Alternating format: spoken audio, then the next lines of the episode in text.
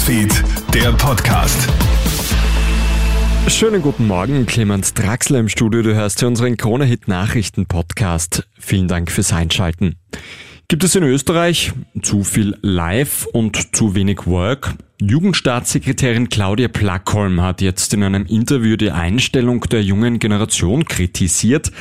Das Work-Life-Balance-Denken sei inzwischen zu extrem. Die meisten Jungen würden nur im Hier und Jetzt leben. Dabei sei ihnen nicht bewusst, was sie damit im Pensionskonto anrichten, so die Politikerin. Tatsache ist aber, dass der derzeitige Fachkräftemangel die jungen Bewerberinnen und Bewerber in eine äußerst gute Verhandlungsposition bringt, so Jobberater Werner Hammer von Bewerbungsberatung.at. Letztlich ist es eine Frage von Angebot und Nachfrage. Und wenn ich als umworbener Arbeitnehmer sozusagen mir einfach die besten und schönsten und süßesten Rosinen rauspicke, beziehungsweise sogar noch zusätzliche Forderungen stelle, ist es aus meiner Sicht nicht unbedingt zu frech, solange der Arbeitgeber diesbezüglich mitspielt. Auf Hawaii sind gestern schwere Wald- und Buschbrände ausgebrochen. Teilweise mussten Menschen vor den Flammen ins Meer flüchten. Die hawaiianische Küstenwache tut ihr Bestes, um die Menschen aus dem Wasser zu retten, heißt es. Die Behörden befürchten mittlerweile sogar Todesopfer. Die Feuer wurden zusätzlich von dem Winter eines Hurricanes angefacht.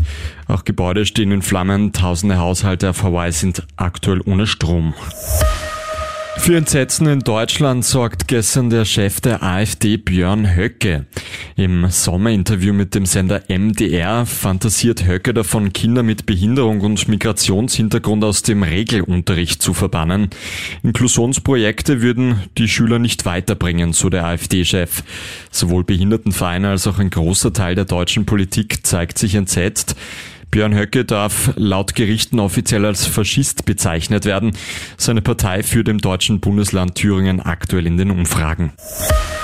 Und Red Bull Salzburg verliert gestern Abend daheim ein Torspektakel gegen den Champions League Finalisten Inter Mailand.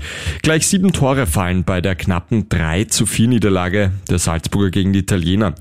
Salzburg fordert die Champions League Finalisten über 90 Minuten hinweg und verschießt dabei sogar zwei Elfmeter. Im Herbst gastieren in der Champions League Gruppenphase dann ja weitere internationale Topclubs in Salzburg. Das war der Kronehit Nachrichten Podcast für heute früh. Vielen Dank fürs Einschalten und noch einen schönen Vormittag. Krone Hit Newsfeed, der Podcast.